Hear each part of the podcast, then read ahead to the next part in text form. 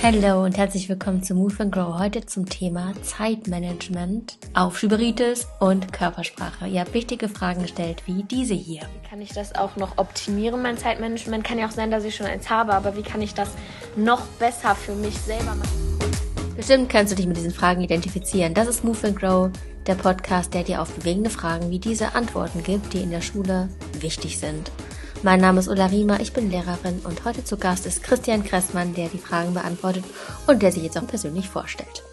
Let's go. Hi Christian, schön, dass du da bist. Hi, danke, dass ich da sein darf. Magst du dich kurz vorstellen? Auf jeden Fall. In gewisser Weise trifft meine Bio auch das Thema Zeitmanagement total, weil ich sehr viele Dinge unter einen Hut zu bringen habe. Ich habe Chemie und Physik auf Lehramt studiert, aber bevor ich das gemacht habe, habe ich noch während meiner Schulzeit mich in den Schauspielbereich navigiert und dann im Coaching-Bereich eine Ausbildung während meiner Schulzeit gemacht, sodass ich jetzt dann Deutschlands jüngster NLP-Lehrtrainer bin, sodass ich jetzt momentan Coaching und Training mit Methoden von Schauspiel und Coaching für Lehrer vereine. Das ist so meine Kurzbio. Ideen zum Thema Zeitmanagement. Dazu geht es mal los mit Fragen von Schülern. Vielen Dank an der Stelle erstmal für die Schülerinnen, die diese Fragen gestellt haben. Und das sind die folgenden. Interessiert generell, wie wir die Sachen so managen können, dass wir Schule, Hobbys und auch noch irgendwie mal Zeit für uns alles unter einen Hut kriegen. Genau, und wie viel Zeit darf, muss in die Schule einfließen und wie viel Zeit darf ich mir auch für meine Hobbys nehmen? Und ich glaube, das ist ganz schwierig, sich das selber so einzuteilen, weil also bei mir ist das zumindest so, da ich dann den ganzen Nachmittag irgendwelchen Hobbys nachgehe und dann auf einmal mir abends einfällt, da ich ja auch noch Hausaufgaben habe und ich dann bis 10 Uhr abends dran sitze und das ist ja auch irgendwie nicht Sinn der Sache. Ja, und deswegen fragen wir uns jetzt halt so, wie kann ich das auch noch optimieren, mein Zeitmanagement? Kann ja auch sein, dass ich schon eins habe, aber wie kann ich das noch besser für mich selber machen? Ich glaube, es hat ja auch nicht jeder dann das gleiche Zeitmanagement, sondern das muss ja auf jeden individuell eingestimmt werden. Und so wäre dann auch unsere Frage, so wie kann ich das noch besser machen, als es vielleicht eh schon ist oder auch vielleicht ist ja auch noch gar nichts da. Äh, wie, woran macht man das fest? So. Gut. Christian, was sagst du dazu? Also ganz pragmatisch, man hat einen Tag, einen Schultag, da sind Hausaufgaben gegeben, da ist das Hobby irgendwie, da sind die Freunde. Wie kann man sich konkret managen? Oder wie kann man die Zeit konkret planen, dass man am Ende ins Bett geht alles geschafft hat und sich denkt, okay, war erfolgreich. Eine ganz konkrete, die ich persönlich liebe, ist, ich habe immer ein DIN A4 Notebook und schreibe da rein Uhrzeit, nächste Spalte, Tätigkeit und dann auf der rechten Seite Gedanken, die mir so einfallen oder Ideen oder Aufgaben. Manchmal, ich variiere da so ein bisschen. Und dann schreibe ich ganz stupide meinen Tagesablauf auf. Dann notiere ich mir, für wie viel Zeit habe ich denn Folgendes jetzt gemacht? Oder aber, und das macht einen großen Unterschied bei mir, ich schreibe mir ein Zeitfenster auf, 30 Minuten, und dann sage ich, ich werde in 30 Minuten die Aufgabe beenden. Zum Beispiel für die Klausur lernen. Oder 15 Minuten Klausur lernen. Und dann bin ich damit durch und dann habe ich diese Challenge, weil ganz ehrlich, es gibt immer noch die Gelegenheit, mehr zu machen und tiefer reinzugehen. Aber es macht einen Unterschied, wenn man konstant dabei bleibt und wenn man sagt, ich bin jetzt einfach mal bei dem Beispiel vom Reiten 15 Minuten auf dem Pferd gesessen. Ich habe diese Kette nicht abbrechen lassen oder ich habe an dem Tag 15 Minuten für die Klausur gelernt, die ich in zwei Wochen schreibe. Und am nächsten Tag nochmal 15 Minuten, dann nochmal 15 Minuten. Das ganz bewusst, und das ist wirklich ein schwieriger Punkt, einzuteilen und zu sagen, ich mache das bis zu dem Maße und dann Ende. Vielleicht ein Punkt noch, das könnte nämlich sein, es ist am Anfang vielleicht komisch und schwierig und fühlt sich als größere Aufgabe an, das alles zu notieren und zu protokollieren. Der witzige Effekt ist aber, dass es das Gegenteil bewirkt. Man fühlt sich klarer und durch diese Klarheit ist man effektiver und effizienter bei der Umsetzung der einzelnen Tätigkeiten. Okay, angenommen, wir stellen uns vor, wir haben einen Schüler Tobias und der ist in der neunten Klasse und der hat in drei Wochen eine Mathearbeit und in drei Wochen auch eine Deutscharbeit und eine Englischarbeit und davor noch zwei Wochen vorher einen Chemietest. Außerdem hat er zweimal die Woche Schwimmtraining und äh, ja, muss seine Schwester irgendwie begleiten, weil die noch zu klein ist, um selber irgendwo hinzugehen. Das heißt, er hat auch irgendwie so zweimal die Woche Verpflichtungen und muss seiner Mutter ab und zu helfen oder ne, so. Und er geht in die Schule und hat einen Stundenplan. Was genau rätst du dem? Wie das der erste kleine Schritt, was der Tobias machen kann? Sich ein Notizbuch nehmen und das aufschreiben. Was ist alles wirklich jetzt zu tun und wo kann man dann auch ganz klassisch was wegstreichen? Was ist wirklich unwichtig bei dem Ganzen? Muss ich denn mit meiner Mama, wenn ich einkaufen war, die Sachen auch einräumen? Oder viel schmerzhafter vermutlich, kann ich meine Instagram-Zeit oder meine Social-Media-Zeiten oder irgendwelche YouTube-Videos wegstreichen, die nicht wirklich wichtig sind und auch nicht wirklich dringend. Was mir auch noch einfällt zu dem Thema, wenn man ganz spät abends merkt, oh, da war noch was, das ist dieses Eat the Frog Prinzip, ne? dass man das, was wirklich unangenehm ist, man sich da einmal aufrafft und es wirklich als allererstes macht, auf die, ja, in die Notizen schreibt, das ist eben wirklich das, wo, wenn ich das geschafft habe, wenn ich nur das eine einzige, die eine einzige Sache am Tag schaffe, was wäre es? Und genau die macht man als erstes. Anderer Punkt, kann ich irgendwelche Leerlaufzeiten nutzen. Zum Beispiel, wenn ich in der Schlange stehe, kann ich mir vielleicht Hörbücher anhören von der Thematik oder kann ich vielleicht immer ein Buch mit haben. Ich spreche jetzt nur von meinen Strategien, was ich gemacht habe, auch in der Schulzeit. Ich habe nie wirkliche Todzeiten gehabt. Es gab viele, die, die sich halt einfach diese toten Zeiten in der Schlange oder in der Autofahrt oder in der Bahnfahrt, in der Busfahrt mit irgendwas anderem beschäftigt haben, was relevant war. Also ja, es ist völlig okay, wenn man in den Pausenzeiten oder auf dem Weg zur Schule die Hausaufgaben macht, weil man sonst vielleicht keine Zeit hat für die anderen Dinge, die einem Spaß machen. Macht ihr Aufgaben morgens im Bus? Nee, das nicht, aber meistens vor der Schule oder entweder in den Pausen, wenn man die Aufgaben dann noch für die Stunde danach braucht. Das ist dann manchmal auch sehr stressig, weil man zum Beispiel dann halt einfach vergessen hat, was zum Beispiel in der Stunde vorkam und dann muss man das alles sozusagen, sag ich mal, in zehn Minuten noch machen, halt alles schnell unter einen Hut packen. Und wenn das okay ist mit dem Ergebnis, was man dabei rausbekommt, dann ist das auch völlig cool. Okay, ich würde sagen, wir gehen zum zweiten Teil. Ja. Wie kann ich meine Kreativität fördern oder wie lasse ich meine Kreativität so generell freien Lauf, so kreativ auch lernen und arbeiten und wie ich mich auch selber motivieren kann bei Aufgaben oder auch Terminen, wenn ich da die Lust verliere, wie kann ich mich da selber motivieren, dass ich sage, so, komm, das machen wir jetzt, das muss ich machen, das wird auch vielleicht irgendwie Spaß machen und. Grundsätzlich gibt es zwei Motivationen, einmal eine weg von Motivation und einmal eine hinzu Motivation. Hinzu heißt, irgendwas wird schöner dadurch. Und weg von heißt, irgendwas wird weniger scheiße dadurch. Das eine ist halt Lustgewinn und das andere ist Schmerzvermeidung oder Angstvermeidung. Das beides kann man gleichermaßen nutzen, indem man sich anguckt, okay, was für negative Konsequenzen ergeben sich denn daraus, wenn ich XYZ nicht tue, wenn ich nicht für die Klausur lerne, wenn ich nicht die Hausaufgaben mache. Dann könnten die Lehrer schimpfen, dann könnte meine Eltern böse sein, dann könnte ich schlecht dastehen, weil mich alle auslachen in der Klasse oder ich kann mich so wahnsinnig schlecht danach fühlen, wenn ich in der Klausur sitze und dann steht da eine Frage und ich weiß einfach nicht die Antwort darauf. Und dann weiß ich, Mist, ich hätte es schaffen können, hätte ich ein bisschen gelernt. Und sich das ganz klar in strahlenden Farben vorzustellen, wie sich das anfühlen würde, wenn man jetzt nichts macht, ist eine Möglichkeit, die Motivation zu erhöhen. Oder aber die Hinzu-Motivation auch in ganz strahlenden, leuchtenden Farben, Kopfkino sage ich jetzt, sich vorzustellen, wie sich das anfühlen wird und aussehen wird, wenn man in der Klausur sitzt und dann die Antworten auf die Fragen weiß oder den Vortrag gut halten kann und wie dann die Reaktion der Eltern ist, der Lehrer ist, der Freunde ist, was man dann für weniger Bauchschmerzen hat, da reinzugehen, das sich sehr bildlich vorzustellen, das hilft enorm. Kann ich auf jeden Fall bestätigen aus Erfahrung. Ja.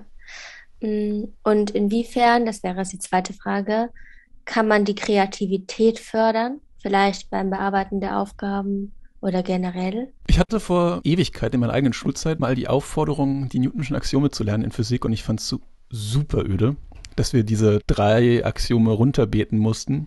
Und ich habe Gitarre gelernt zu der Zeit und habe dann diese Axiome gesungen und eingespielt und habe die dann meinem Physikdozenten dann als Audio-CD, ja, als CD damals noch, ähm, gegeben. Er fragte dann, ob er die dauerhaft verwenden kann. Das fand ich witzig. Dann habe ich halt Newtonsche Axiome gesungen und ich habe sie mir dadurch gemerkt und konnte dadurch das Angenehme mit dem Nützlichen irgendwie verbinden. Musste natürlich mir da irgendwelche Akkorde ausdenken, eine Melodie oder irgendwie sowas und war halt so kreativ tätig. Das ist eine Strategie, die man machen kann. Wie kann ich diese eine Sache, die ich gar nicht mag, so machen, dass ich sie mit Lust mache, dass ich Bock drauf habe? Und das ist ganz wichtig, da das kleine Wörtchen wie und sich diese Frage so oft zu stellen, bis man eine Antwort drauf hat.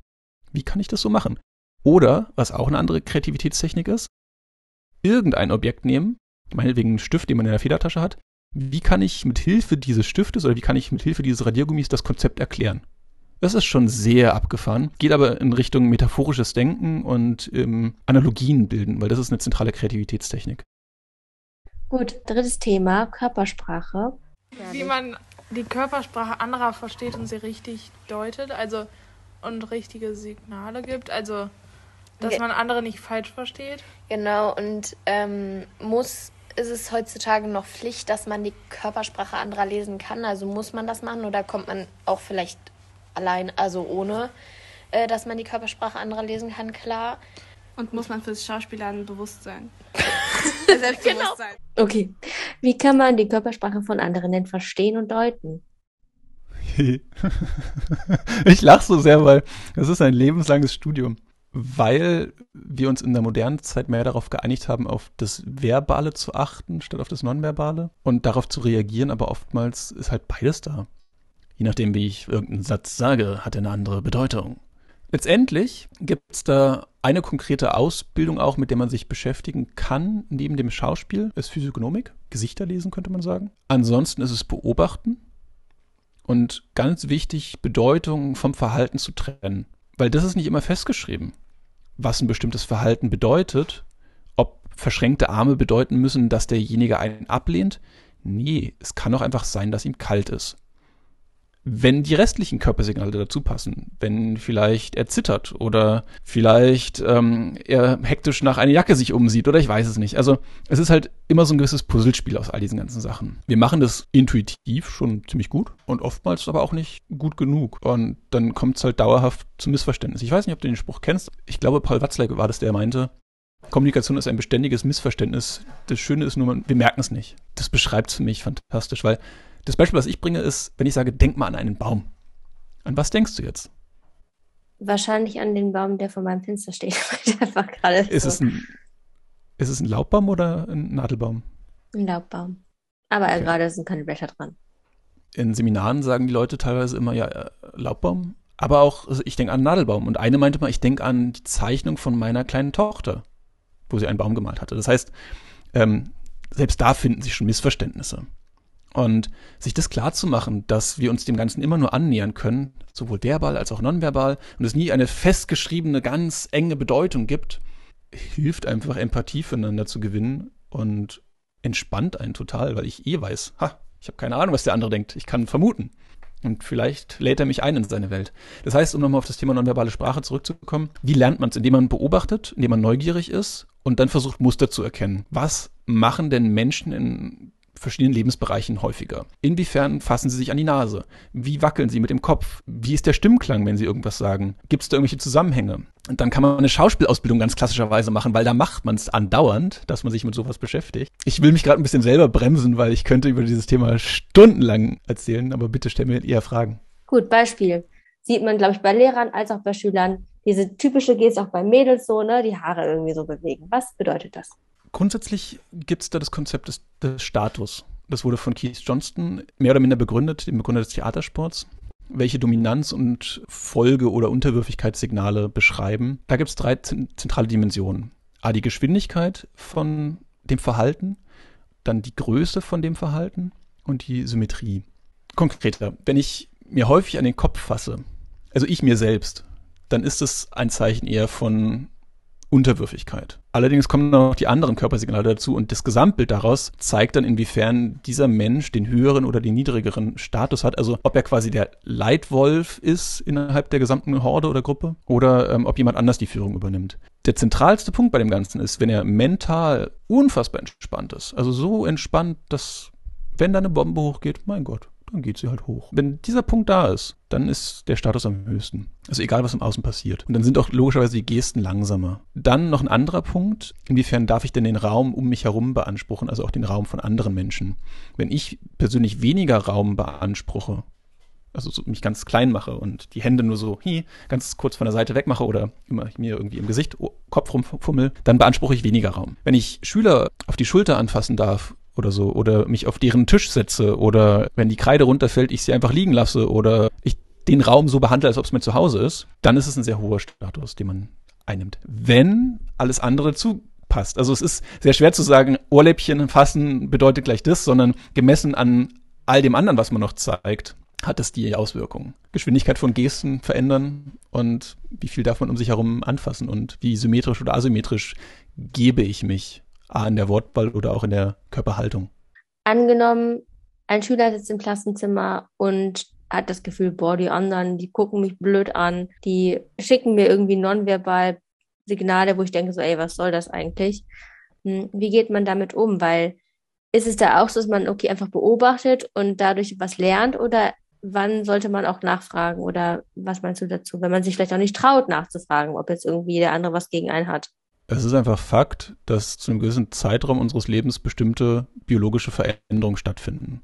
Das weiß man, wenn man sich ein Baby anguckt, das weiß man, wenn man sich einen Zehnjährigen anguckt, wenn man sich einen 18-Jährigen anguckt, wenn man sich einen 30-Jährigen anguckt und so weiter. Und irgendwann kommt man in die Menopause als Frau und dann ist man irgendwann tot. Und also es findet immer eine Veränderung statt. Und die ist mit hormonellen Umbrüchen einhergehend. Und das wiederum hat Auswirkungen auf unseren Gemütszustand, hat Auswirkungen auf die Interpretation von irgendwelchen Sachen, die wir im Außen wahrnehmen, ob wir die auf uns zurückbeziehen. Gerade da in gewissen Phasen des Älterwerdens ist es halt so, dass man impulsiver ist, launischer reagiert, weil man es gar nicht anders kann.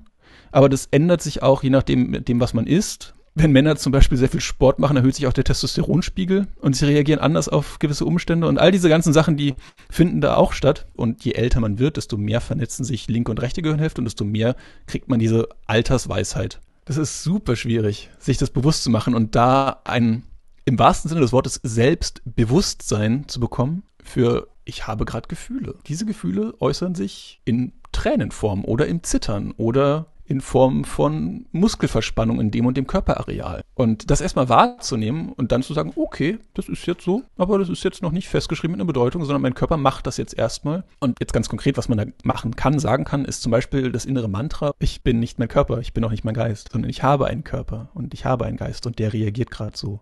Und der interpretiert das Verhalten der anderen auf diese Art und Weise. Aber selbst das ist nur ein Blick durchs Schlüsselloch, durch ein ganz, ganz kleines Schlüsselloch. Hattest du in der Schule Schwierigkeiten, warum du dich dafür auch entschieden hast? Ich hatte Schwierigkeiten, wenn ich das ehrlich sagen darf, aber das war nicht in der Schule an sich, sondern das war eher aus meiner persönlichen Biografie. Getrenntes Elternhaus, Gewalt ähm, in der Familie und so. Und dann die Chance, mit 14 an diesen Bereichen weiterzuarbeiten. Also meine Eltern haben sich sehr früh getrennt. Die Geschichte geht gut aus. Ich freue mich immer auf Weihnachten jetzt noch, aber da war sehr viel Arbeit mit involviert sehr viel Vergebungsarbeit. Und das war der Grund, weswegen ich äh, mich dem geöffnet habe. Aber ich weiß, in der Grundschulzeit war ich sehr aggressiv, war sehr oft dabei, mich am Kloppen. Und auf der anderen Seite ist mir Schule überhaupt gar nicht schwer gefallen. Ich habe die Schule geliebt, weil da bin ich ja von zu Hause weggekommen. Würde sagen, das war nicht der Grund, weswegen ich mit NLP angefangen habe, sondern eher der Grund, weil ich meine eigenen persönliche Vergangenheit heilen wollte. Mit Erfolg. Und dafür bin ich meinen Trainern und Coaches wirklich, wirklich dankbar über einen Zeitraum von zehn Jahren. Voll gut. Letzte Frage. Angenommen, du stehst am Schultor und verteilst Flyer und jeder Schüler kriegt einen Flyer, wenn er durchs Schultor geht, den er sein ganzes Leben mitnehmen darf. Was steht auf deinem Flyer? Also ein Hinweis, den ich ihm geben möchte. Oh shit, ey. Das erste, was kommt. Bleib offen und neugierig. Und dahinter steckt halt dieses Nicht-Wissen, was die Welt in sich birgt, sondern halt es rausfinden wollen. Wie funktioniere ich? Wie funktionieren meine Mitmenschen? Wie kann ich alles ein bisschen besser machen und so weiter? Also, das war für mich das Codewort für bleib offen und neugierig. Danke für deine Zeit. Danke. Danke für die Gelegenheit, Ulla. Wenn du mit Christian in Kontakt treten möchtest, vielleicht wenn du Lehrer bist oder auch Schüler, dann schreib ihm Du findest alle Kontaktdaten in den Show Notes, also in der Podcast-Beschreibung. Ich freue mich sehr, wenn du auch weitere Fragen oder Themenwünsche hast, wenn du die schreibst an moveandgrowpodcast.googlemail.com oder mir auf Instagram folgst und auch da schreibst an ulla-rima. Eine wunderschöne Woche dir, ganz viel Zeit mit den Dingen, die dir wirklich Bock und Spaß machen und bis zur nächsten Woche.